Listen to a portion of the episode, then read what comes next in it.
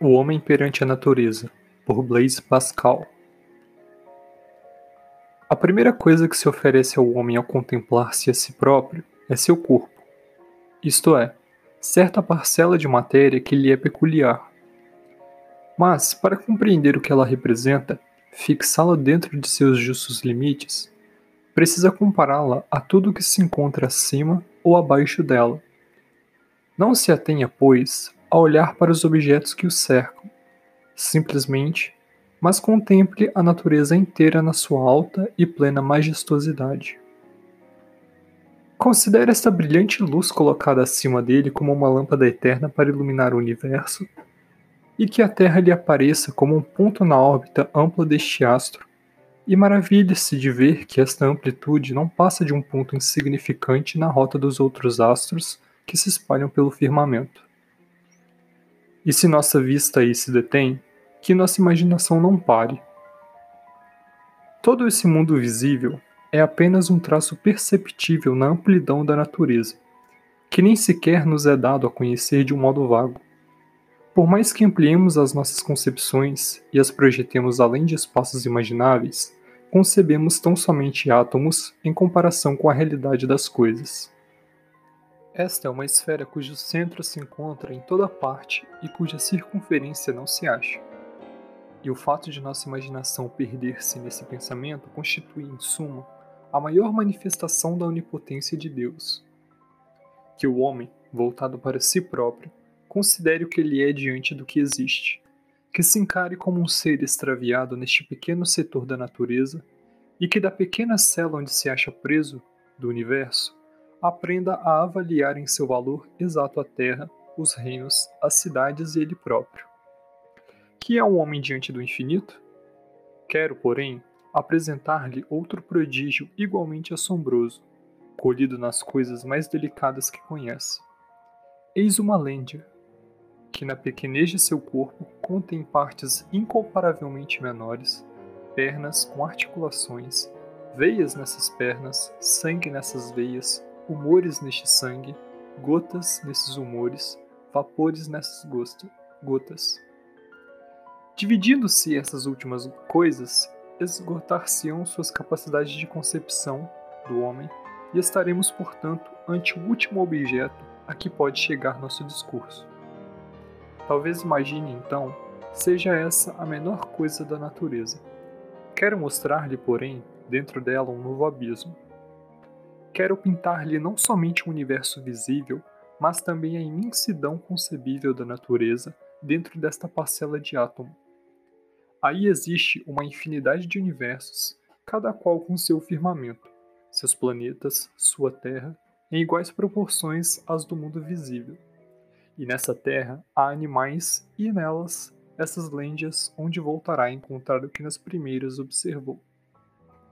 Deparará assim, por conta por toda parte, sem cessar, infindavelmente com a mesma coisa, e perder e perder e perder-se-á nessas maravilhas tão assombrosas, na sua pequenez quanto as outras na sua magnitude. Pois como não se admirar de que nosso corpo, antes imperceptível no universo, imperceptível no todo, se torne um colosso, um mundo, ou melhor, um todo em relação ao nada a que se pode chegar? Quem assim raciocinar, há de se apavorar-se de si próprio, e considerando-se suspenso entre esses dois abismos do infinito e do nada, tremerá à vista de tantas maravilhas. E creio que, transformando sua curiosidade em admiração, preferirá contemplá-las em silêncio a investigá-las com presunção. Afinal, que é o homem dentro da natureza? Nada em relação ao infinito. Tudo em relação ao nada um ponto intermediário entre o tudo e o nada. Infinitamente incapaz de compreender os extremos, tanto o fim das coisas quanto seu princípio permanecem ocultos num segredo impenetrável e é-lhe igualmente impossível ver o nada de onde saiu e o infinito que o envolve. Que poderá fazer, portanto, se não perceber alguma aparência das coisas num eterno desespero e não poder conhecer nem seu princípio nem seu fim? Todas as coisas saíram do nada e são levadas para o infinito. Que haverá além desses assombrosos limites? O autor das maravilhas o sabe, ninguém mais. Por não haver meditado sobre esses infinitos, puseram-se os homens temerariamente a investigar a natureza, como se tivessem alguma proporção com ela. E é estranho que tenham querido compreender os princípios das coisas, e assim chegar ao conhecimento do todo através de uma presunção tão infinita quanto seu objeto. Pois não há dúvida de que é impossível conceber tal desígnio sem presunção ou sem a capacidade infinita da natureza. Quando se estuda, compreende-se que, tendo a natureza gravado sua imagem e a de seu autor em todas as coisas, todas participam de seu duplo infinito Todas as ciências são infinitas na amplitude de suas investigações, pois quem duvidará, por exemplo, de que a geometria tem uma infinidade de teoremas a serem expostos? São infinitas também na multidão e na delicadeza de seus princípios, pois quem não percebe que aqueles que se consideram últimos não se sustentam sozinhos, mas se apoiam em outros, os quais, tendo por sua vez outros por apoios, nunca são os últimos? Nós, porém, consideramos os últimos aqueles princípios que a razão nos aponta como últimos, tal qual fazemos com as coisas materiais, em que, para nós, um ponto invisível é aquele que, por se achar mais longe de todos os sentidos, não pode ser percebido, embora continue divisível indefinidamente por sua própria natureza. Desses dois infinitos da ciência, o infinitamente grande é o mais sensível, por isso, nós os conhecemos imediatamente por inteiro. Vou falar de tudo, dizia Demócrito. Porém, o infinitamente pequeno é muito pouco visível. A eles pretenderam chegar os filósofos. Entretanto, e nisso é que tropeçaram todos. Acreditamos muito naturalmente sermos mais capazes de alcançar o centro das coisas do que de abraçar-lhes a circunferência a extensão visível do mundo ultrapassa-nos manifestamente. Porém, como ultrapassamos as coisas pequenas, acreditamos-nos mais capazes de possuí-las. Entretanto, não nos falta menos capacidade para chegar ao nada do que, do que para chegar ao todo. Para um, como para outro, falta-nos uma capacidade infinita e creio que quem tivesse compreendido os princípios últimos das coisas chegaria também a conhecer o infinito. Uma coisa depende da outra, e uma conduz à outra. Conheçamos, pois, nossas forças. Somos algo e não tudo.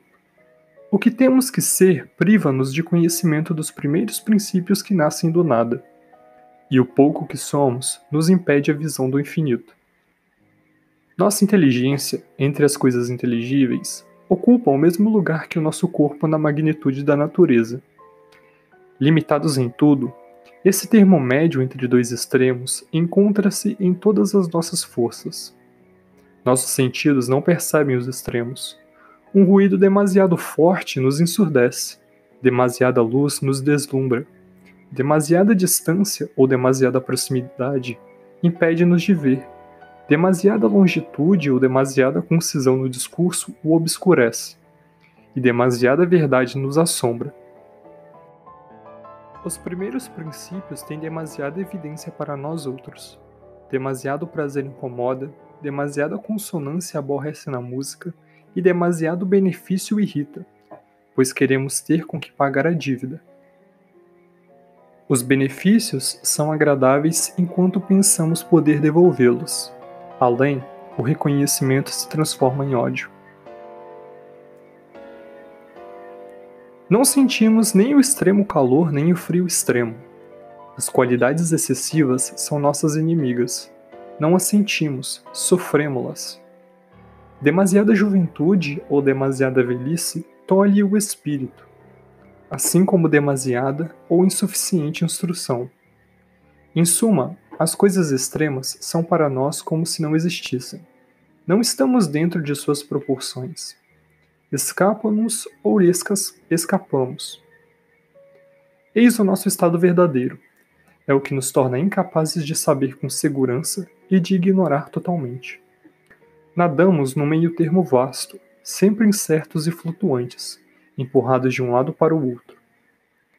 Qualquer objeto a que pensemos apegar-nos vacila e nos abandona, e se o perseguirmos, foge à perseguição. Escorrega-nos entre as mãos numa eterna fuga. Nada se detém por nós. É o estado que nos é natural, e, no entanto, nenhum será mais contrário à nossa inclinação. Ardemos de desejo por encontrar uma plataforma firme e uma base última e permanente para sobre ela edificar uma torre que se erga até o infinito. Porém, os alicerces ruem e a terra se abre até o abismo. Não procuremos segurança e firmeza.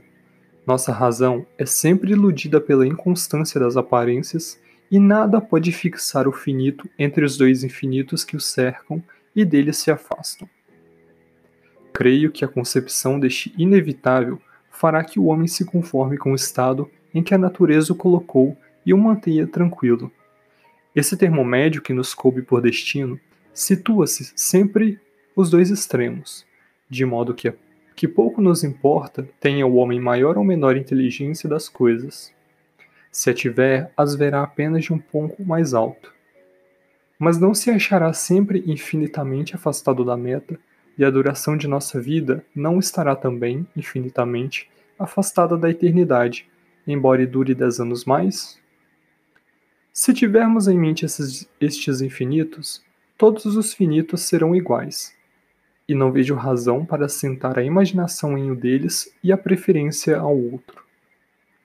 A simples comparação entre nós e o infinito nos acabrunha. Se o homem procurasse conhecer a si mesmo antes de mais nada, perceberia logo a que ponto é incapaz de alcançar outra coisa. Como poderia uma parte conhecer o todo? Mas a parte pode ter, pelo menos, a ambição de conhecer as partes, as quais cabem dentro de suas próprias proporções. E como as partes do mundo têm sempre relações íntimas e intimamente se encadeiam, considero possível compreender sem alcançar as outras e sem penetrar o todo. O homem, por exemplo, tem relações para durar, de movimento para viver, de elementos que o constituam, de alimentos e calor que o nutram, de ar para respirar. Vê a luz, percebe os corpos. Em suma, tudo se alia a ele próprio. Para conhecer o homem, portanto, é mister saber de onde vem que precisa de ar para subsistir e para conhecer o ar é necessário compreender de onde provém sua relação com a vida do homem, etc. A chama não subsiste sem o ar. O conhecimento de uma coisa se liga, pois, ao conhecimento de outra. E como todas as coisas são causadoras e causadas, auxiliadoras e auxiliadas, mediatas e imediatas, e todos se acham presas por um vínculo natural e insensível que une as mais afastadas e diferentes. Parece-me impossível conhecer as partes sem conhecer o todo, bem como conhecer o todo sem entender particularmente as partes. A eternidade das coisas em si mesmas ou em Deus deve assombrar a nossa ínfima duração.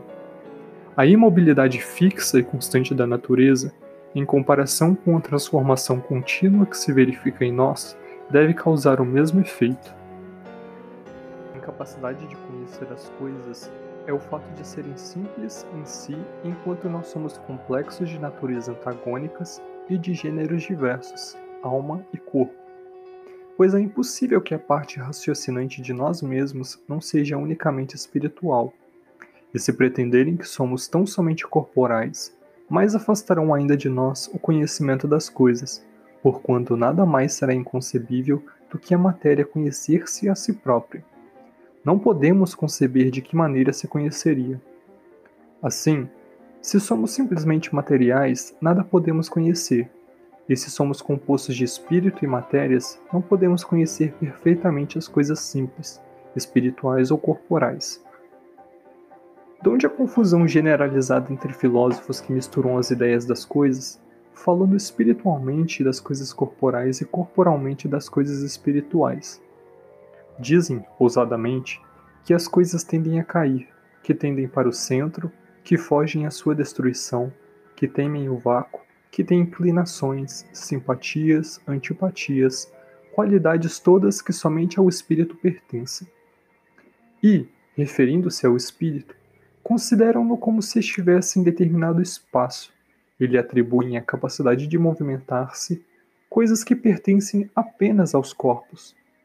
Em vez de recebermos a ideia pura das coisas, tingemo-la com todas as qualidades impregnamos de nosso ser composto todas as coisas simples que contemplamos. Que não há de supor, ao ver-nos juntar as coisas do espírito e do corpo, que tal mescla nos é muito compreensível? No entanto, é essa coisa que menos se compreende.